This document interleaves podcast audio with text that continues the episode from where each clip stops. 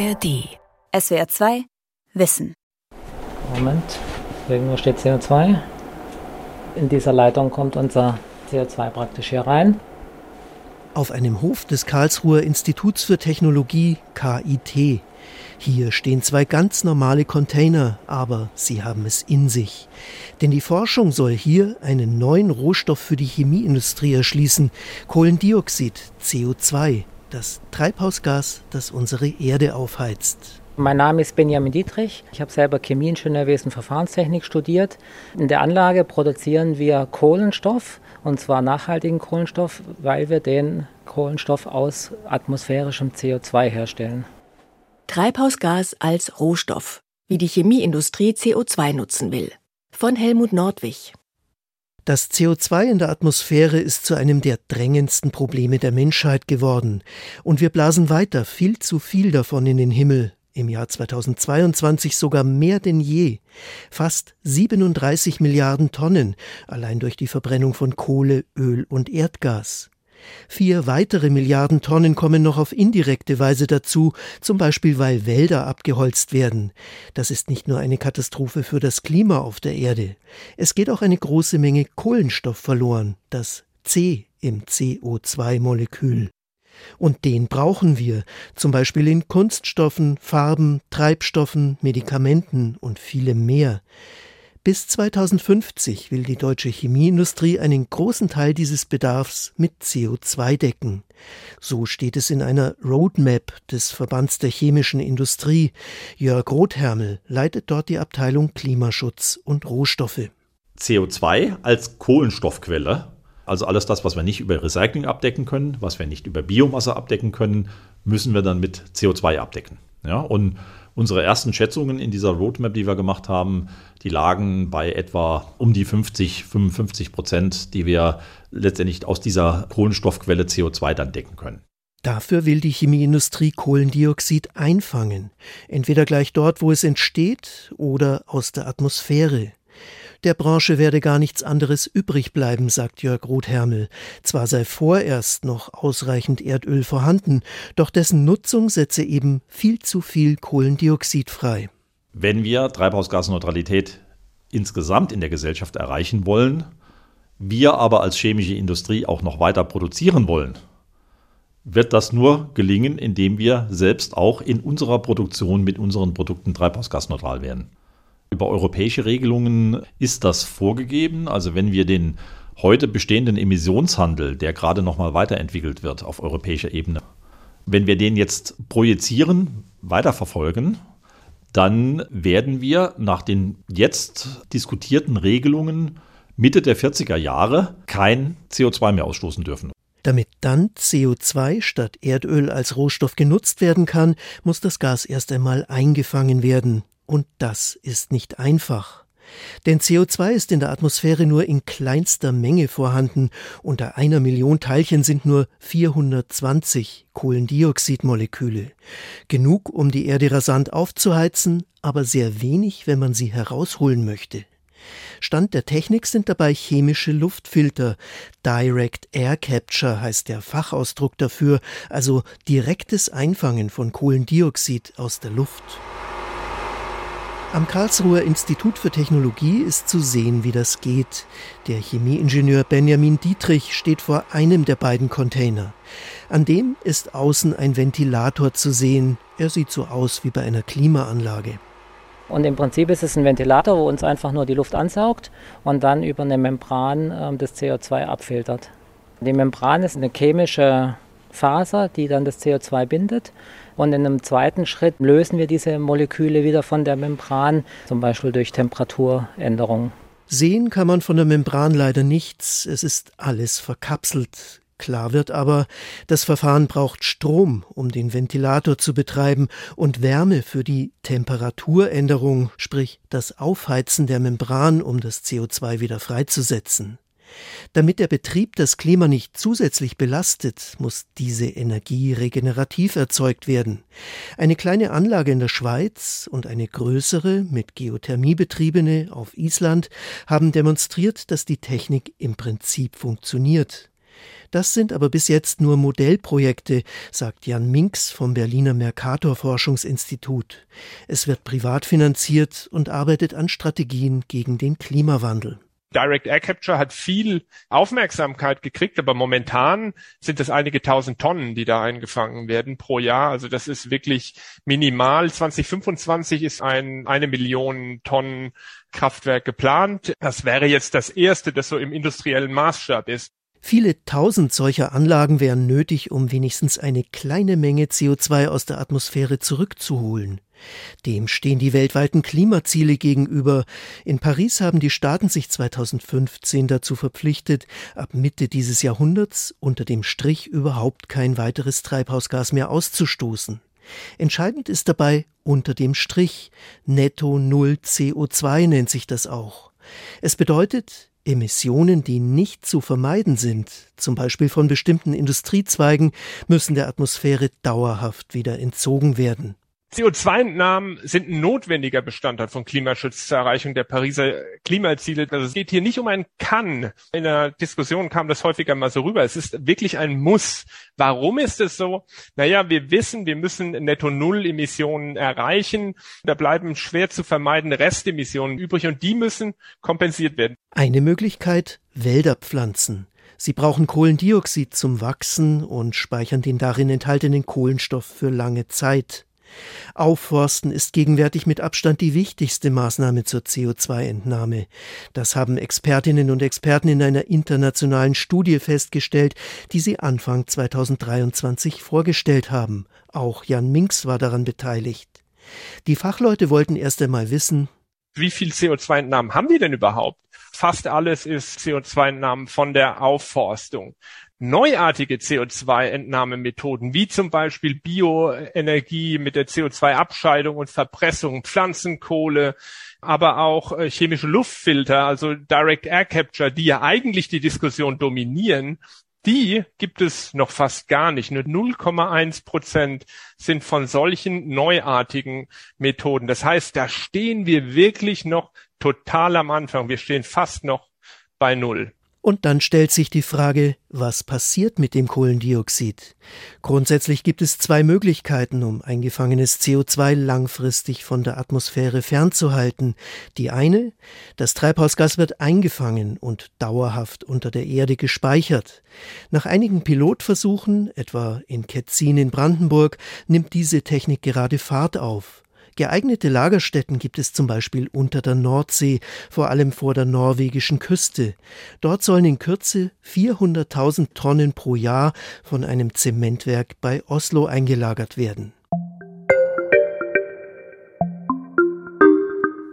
Die zweite Möglichkeit besteht darin, eingefangenes CO2 in langlebige Produkte einzubauen, so wie das Benjamin Dietrich in Karlsruhe vorhat.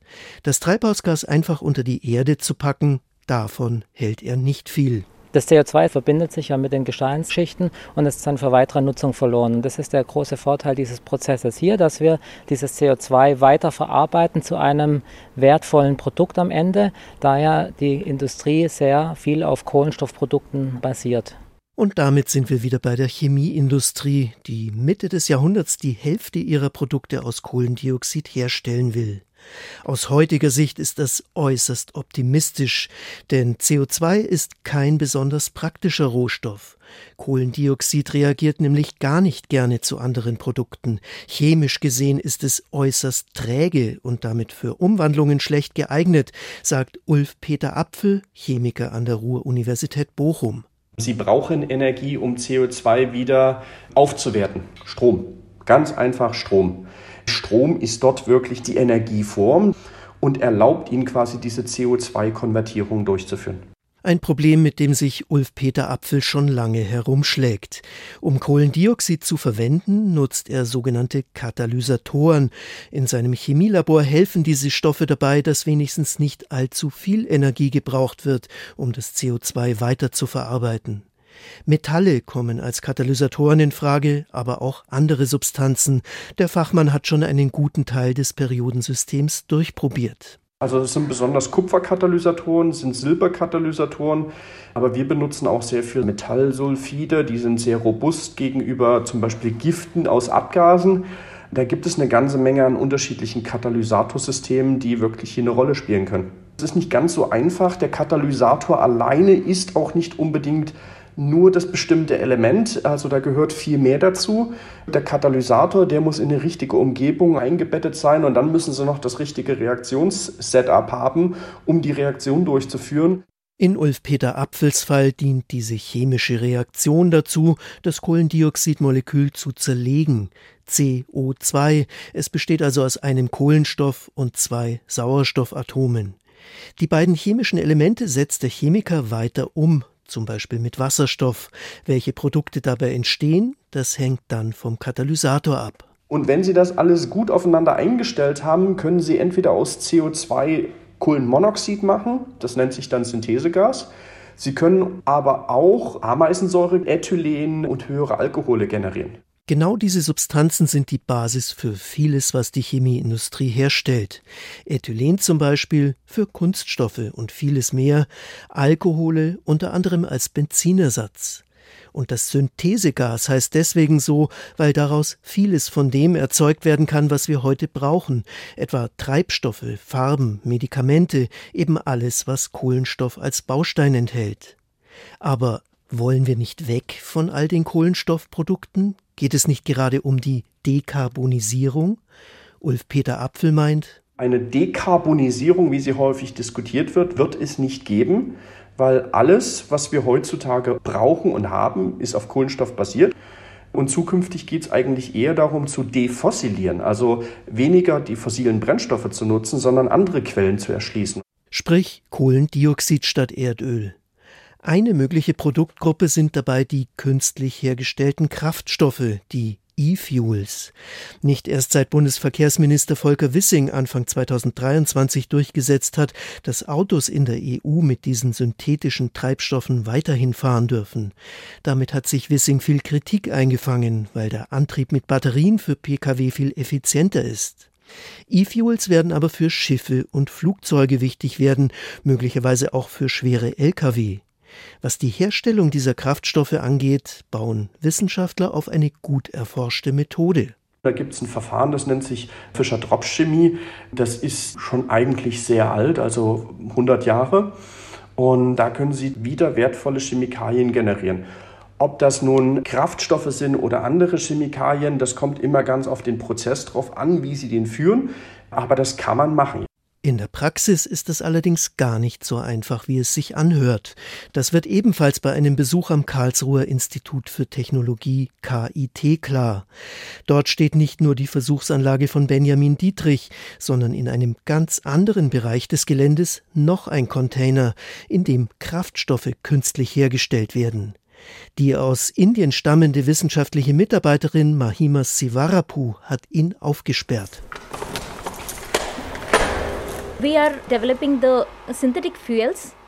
Wir entwickeln hier ein Verfahren, um synthetische Kraftstoffe herzustellen. Dazu entziehen wir zunächst der Atmosphäre Kohlendioxid mit Hilfe regenerativer Energie. Wir wandeln es dann um zu den künstlich hergestellten Treibstoffen. Sie haben dieselbe chemische Struktur wie die aus fossilen Quellen, aber sie sind nahezu CO2-neutral und erzeugen außerdem weniger Ruß. And also produces less soot. Im Container sind viele Stahlgefäße aufgebaut, die an Dampfkochtöpfe erinnern. Außerdem Rohre und Ventile, Druckmessgeräte und Thermometer, eine chemische Anlage im Kleinen. Aber auch Schraubenschlüssel aller Größen und viel weiteres Werkzeug liegen herum. Die Forschenden müssen hier ganz offensichtlich häufig basteln und Hand anlegen, damit der Prozess wirklich funktioniert. Vier Schritte seien es, sagt Mahima Sivarapu. Die Fischer-Tropsch-Reaktion ist nur einer davon, die Herstellung von Synthesegas ein anderer.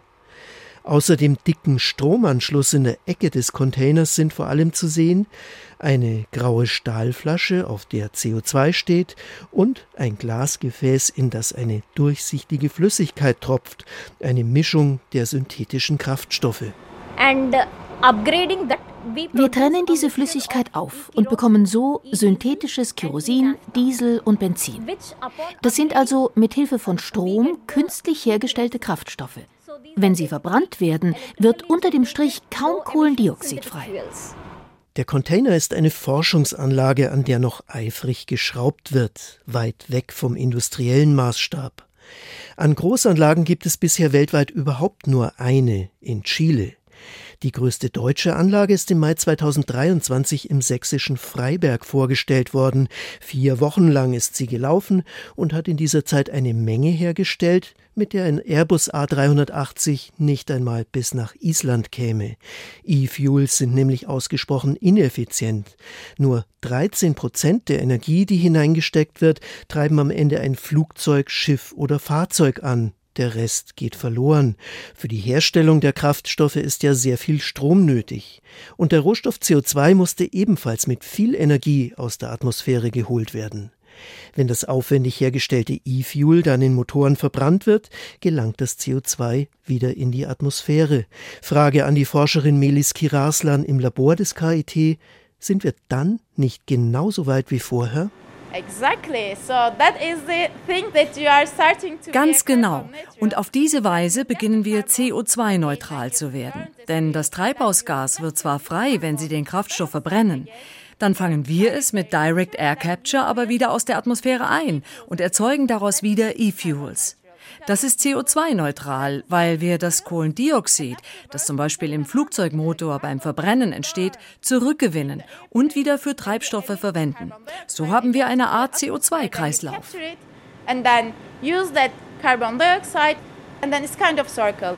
Diesen Kreislauf gibt es allerdings vorerst nur als Ziel, als Vision der Forscherinnen. Selbst wenn technisch schon alles funktionieren würde, hätte das Verfahren einen Haken. Es braucht sehr viel Strom, regenerativ erzeugten Strom. Allein für den Flugverkehr, der von deutschen Flughäfen ausgeht, wäre die gesamte erneuerbare Elektrizität nötig, die derzeit hierzulande produziert wird. Einerseits um das Kohlendioxid einzufangen, zum anderen für die Erzeugung der Kraftstoffe. Diesen kostbaren Stoff in Pkw zu verbrennen wäre absurd, bleiben noch Schiffe und vor allem Flugzeuge, die nicht mit Batterien betrieben werden können. Für deren Treibstoffe mag es sinnvoll sein, CO2 als Rohstoff und Windstrom von der Nordsee einzusetzen, was die Karlsruher Forscherinnen bald testen wollen. Es ist aber längst nicht sicher, dass regenerative Energien dafür in ausreichender Menge zur Verfügung stehen werden. Dieses Problem sieht jedenfalls Jörg Rothermel vom Verband der chemischen Industrie. Die sind nun mal begrenzt. Wir haben zwar eine beliebige Sonneneinstrahlung, wir haben auch sehr viel Wind, aber wir können nicht beliebig viele Windräder aufstellen und auch nicht beliebig viele äh, Photovoltaikanlagen bauen. Es wird begrenzt sein. Und ob am Ende dann ausreichend erneuerbarer Strom übrig bleibt, damit wir uns voll damit bedienen können ja, und das alles machen können, was wir heute machen. Ja. Das wird eine große Frage sein. Und wir werden natürlich auch in dem Strombedarf konkurrieren mit ja, neuen Stromanwendungen, Elektromobilität, Wärmepumpen. Trotzdem will die chemische Industrie schon in wenigen Jahrzehnten einen großen Teil ihrer Produkte aus CO2 erzeugen. Das kann nur gelingen, wenn solche Verfahren möglichst energieeffizient sind, also mit möglichst geringen Mengen erneuerbarer Energie auskommen. Katalysatoren können hier viel bewirken, das haben wir schon gehört. Forschende verfolgen aber noch weitere Strategien. Enzyme als Biokatalysatoren verwenden. Statt metallhaltiger Katalysatoren können auch Bakterien eingesetzt werden. In ihren Zellen gibt es Enzyme, also Biokatalysatoren. Und einige von ihnen können, wenn Energie zugeführt wird, CO2 verwerten und zu brauchbaren Produkten umwandeln etwa zu Ethanol, sprich Bioalkohol, mit dem man zum Beispiel Autos antreiben kann. Dafür gibt es bereits eine industrielle Anlage der US-Firma Lanzatec. Lanzatec plant auch langlebige Chemikalien auf diese Art zu produzieren, um das CO2 dauerhaft aus der Atmosphäre zu holen, zum Beispiel Plexiglas und andere Substanzen, die am Bau gebraucht werden. Punktquellen von Kohlendioxid nutzen. In bestimmten industriellen Prozessen entsteht sehr viel CO2. Vor allem zwei sind wichtig, die Herstellung von Zement und von Stahl. Markus Ohles, Manager des Stahlherstellers ThyssenKrupp in Duisburg. Dieser Stahl entsteht mit einer ganzen Menge an CO2. Das ist einfach prozessbedingt. Und da ist dann die Idee, warum es in die Luft entlassen. CO2 enthält Kohlenstoff. Kohlenstoff ist ein wichtiger chemischer Baustein. Die chemische Industrie braucht riesige Mengen an Kohlenstoff. Diesen zu nutzen und daraus Chemikalien herzustellen. Da entstehen, um Ihnen einmal auch so eine Zahl zu nennen, am Standort in Duisburg 1,7 Millionen Kubikmeter jede Stunde. 1,7 Millionen Kubikmeter, das entspricht 3300 Tonnen CO2 pro Stunde. Allein die Stahlherstellung in Duisburg ist für zweieinhalb Prozent des deutschen Treibhausgasausstoßes verantwortlich. Möglichst viel davon soll mit Hilfe regenerativen Stroms gefiltert werden. Das ist natürlich deutlich effektiver, als CO2 aus der Umgebungsluft zu holen, denn dort ist der Anteil des Treibhausgases ja viel geringer als in den Schornsteinen des Stahlwerks. Und dieses CO2 soll die Chemieindustrie künftig für eines ihrer wichtigsten Produkte nutzen, nämlich Methanol. Die Stahlindustrie, die steht ja nicht für klein, sondern für große Produkte. Ja, und man kann viele kleine Produkte aus CO2 machen, also für pharmazeutische Zwecke etc. Aber damit lösen wir ja unser CO2-Problem nicht. Das heißt, wir müssen Anwendungen haben, die auch einen großen Volumenmarkt haben. Und Methanol ist ein solcher Markt, zumal Methanol natürlich auch in eine ganze Menge von Produkten reingeht. Zum Beispiel in Lösungsmittel, Kunststoffe und vieles mehr. 100 Millionen Tonnen Methanol pro Jahr braucht die Chemie weltweit. Deswegen erprobt ThyssenKrupp zurzeit auf dem Duisburger Werksgelände die Herstellung von Methanol aus CO2. Große Chemieanlagen sind dort nicht weit weg, das spart Transportwege. Und noch etwas ist interessant. Das Verfahren kommt auch gut mit der schwankenden Erzeugung erneuerbaren Stroms zurecht. Wenn der Wind nicht stark weht oder die Sonne nicht scheint, wird die Methanolproduktion zurückgefahren. Das geht bei anderen chemischen Prozessen in der Industrie nicht so einfach. Wertvolle Produkte herstellen. Wenn schon viel Strom gebraucht wird für die chemischen Umwandlungen von CO2, dann kann man entweder vielseitige Chemikalien in großer Menge herstellen, wie etwa Methanol, oder in kleineren Anlagen ganz spezielle, von denen nicht so viel benötigt wird, die Unternehmen aber teuer verkaufen können. So will es zum Beispiel der Evonik-Konzern in Essen machen. Dort soll Kohlendioxid als Rohstoff für Spezialchemikalien dienen. Bestandteile von Reinigungsmitteln etwa oder Substanzen, die Kunststoffen gewünschte Eigenschaften verleihen, sie zum Beispiel weicher machen, wie Blutbeutel, oder auch härter, wie Dächer von Fußballstadien. Auch Benjamin Dietrich vom Karlsruher Institut für Technologie hat ein teures Produkt im Visier, das er in seiner Versuchsanlage zeigt reinen Kohlenstoff. Hier drüben scheiden wir den dann ab und da sehen wir jetzt mhm. hier, das ist ein schönes mikrogranulares Pulver. Und das können wir dann jetzt äh, abfüllen hier in Glasflaschen, wie auch immer, andere Gefäße und ist dann sehr, sehr gut lagerfähig, transportierfähig viel besser wie ein Gas zum Beispiel, ja, wo wir große Tanks brauchen oder aber verflüssigen müssen. Und so kann ich ihn dann zu einer Produktionsstätte fahren, zum Beispiel für Baumaterial, für Farbenindustrie, für Batterieproduktion. Da kann ich sie dann praktisch auf den Hof fahren und dann dort gut zudosieren in meinen Prozess.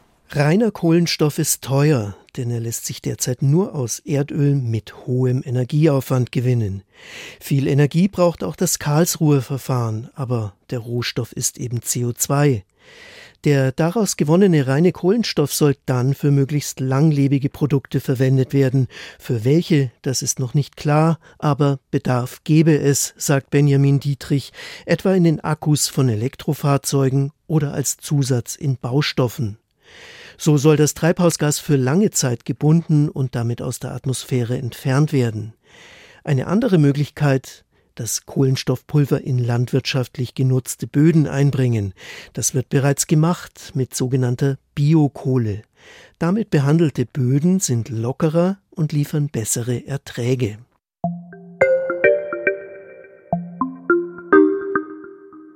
Das Treibhausgas Kohlendioxid muss in großem Stil aus der Atmosphäre entfernt werden, wenn die Erde bewohnbar bleiben soll. Nicht erst 2050, sondern schon jetzt. Technisch ist das möglich, aber die Verfahren stehen noch am Anfang und sie brauchen enorm viel regenerative Energie, die bisher noch nicht zur Verfügung steht. Deshalb dürfen wir uns in der Klimapolitik nicht auf derartige Verfahren verlassen. Darauf weist die Physikerin Jessica Strefler vom Potsdam Institut für Klimafolgenforschung hin. Sie war an der internationalen Studie über die Entfernung von CO2 aus der Atmosphäre beteiligt, von der zu Beginn dieser Folge von SWR2 Wissen schon die Rede war. Also mit den hohen Kosten und mit der Menge ist das jetzt nicht die eine Lösung, wo man sagen kann, naja, da können wir jetzt eigentlich fröhlich weiter CO2 emittieren und wir, wir holen das einfach wieder raus, sondern das kann eben ein kleiner Baustein sein, der uns hilft auf dem Weg zur Emissionsneutralität. Das ist das Wichtigste immer, wenn man über diese Art von Technologien spricht, die der Atmosphäre CO2 entziehen. Alle diese Arten von Technologien haben Grenzen und haben auch negative Auswirkungen.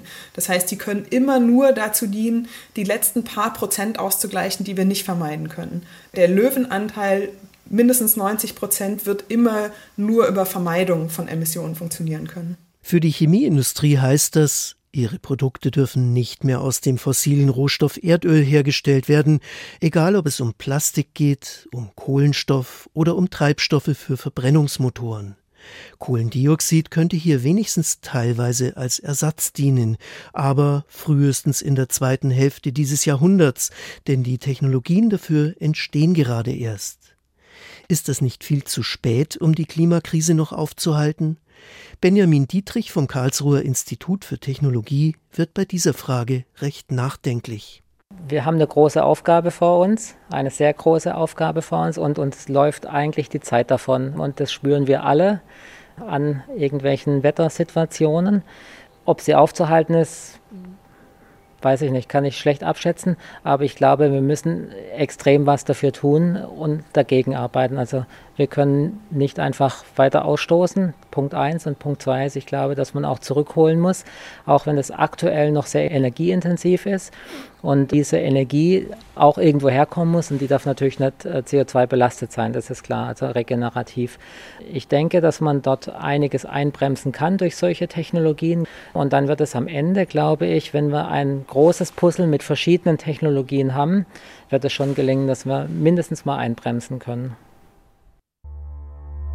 SWR 2 Wissen. Treibhausgas als Rohstoff, wie die Chemieindustrie CO2 nutzen will. Autor und Sprecher Helmut Nordwig, Redaktion Dirk Asendorf. Und hier noch ein Hörtipp. Wie wir ticken. Wie wir ticken. Wie wir ticken. Euer Psychologie-Podcast. Große Gefühle und kleine Abenteuer, Liebe und die Kunst, sich zu streiten – wie kann Versöhnung gelingen? Was macht Frauenfreundschaften aus? Was hilft gegen das ewige Aufschieben? Solche Fragen beantwortet der Psychologie-Podcast der beiden Podcast-Champions Radio Wissen und SWR2 Wissen. Lebensnah und wissenschaftlich fundiert nimmt euch unser Podcast Wie wir ticken mit in die Welt der Psychologie. Wir fragen, wie Gefühle, Gedanken und Verhaltensweisen entstehen und warum. Wir reden über Sehnsüchte und Süchte, wir klären auf über psychische Erkrankungen, gehen zurück in die Kindheit und wir sagen, wie ihr euch und andere besser verstehen könnt. Wie wir ticken. Euer Psychologie-Podcast von Radiowissen und SWR2 Wissen. Alle Folgen findet ihr in der ARD Audiothek. SWR2 Wissen. Alle Folgen in der ARD Audiothek. Manuskripte und weitere Informationen unter swr2wissen.de.